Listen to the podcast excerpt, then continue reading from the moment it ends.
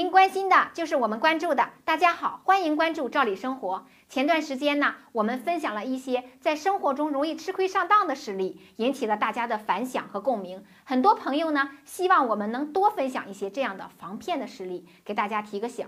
今天呢，跟大家聊一聊在租房过程中要注意的事儿。最近呢，南京市的一位小伙子呀，因为租房的事儿闹心了好长时间。怎么回事呢？原来呀，小伙子通过房屋中介租了一套房子，按照约定呢，按月支付房租。签合同的时候啊，房屋中介要求小伙子关注一个公众号，并且告知他每个月的房租啊，在这个微信公众号上缴纳。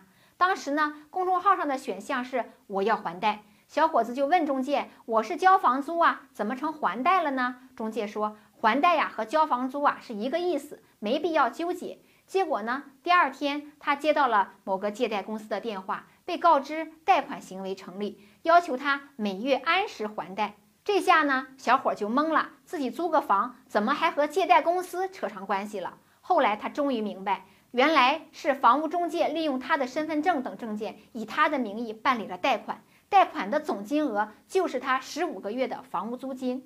所以呢，这个小伙子每个月在微信上支付的房租啊，就是还给贷款公司的。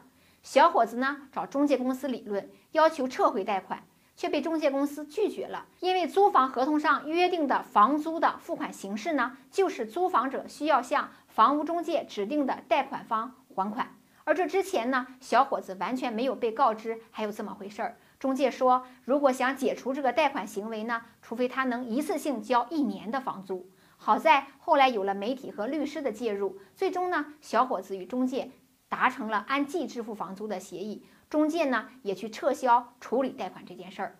通过这个事儿呢，我们给大家提个醒，在租房子的时候一定要看仔细租房合同，尤其是房租的支付方式，即使是看起来很正规的房屋中介公司，大家也一定要擦亮双眼，有些事儿，尤其是跟自己信用扯上关系的事儿，丝毫不能马虎。